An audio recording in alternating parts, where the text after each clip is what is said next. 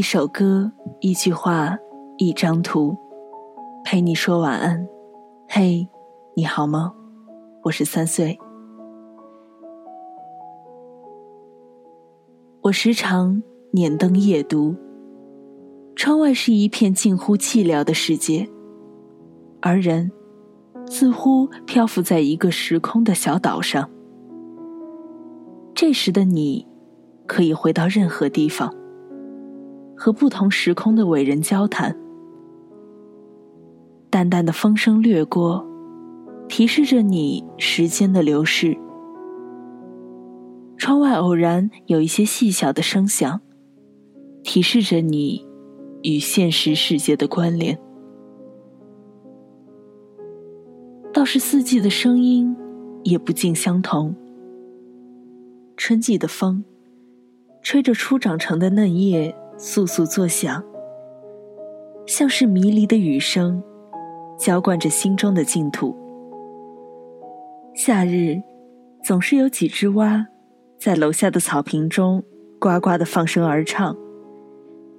这是无论在读什么书的你，大概都要神游山外，畅想辛弃疾幻化的那一片，七八个星天外，两三点雨山前。到了秋天的夜里，声音便比其他时候要大了。干枯的叶子挂在枝上，在烈烈的风中，它们便哗哗的唱起来。这声音倒像是肃穆的掌声，为即将长眠的枯叶送别。在万物都沉睡后，冬天的窗外。是寂静的。若是遇上雪夜，寂静的夜便更加沉默。唯有远远的、小小的声响，似乎是雪打枯枝。每到这个时节，我枕边的书便是雪国。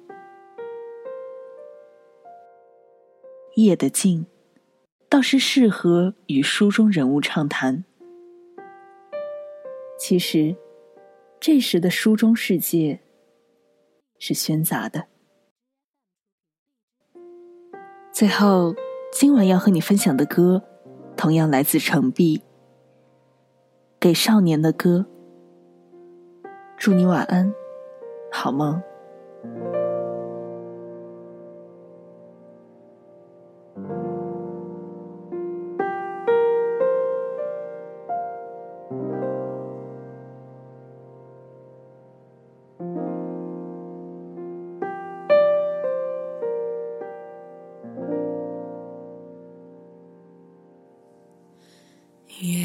悄悄蒙上一层纱，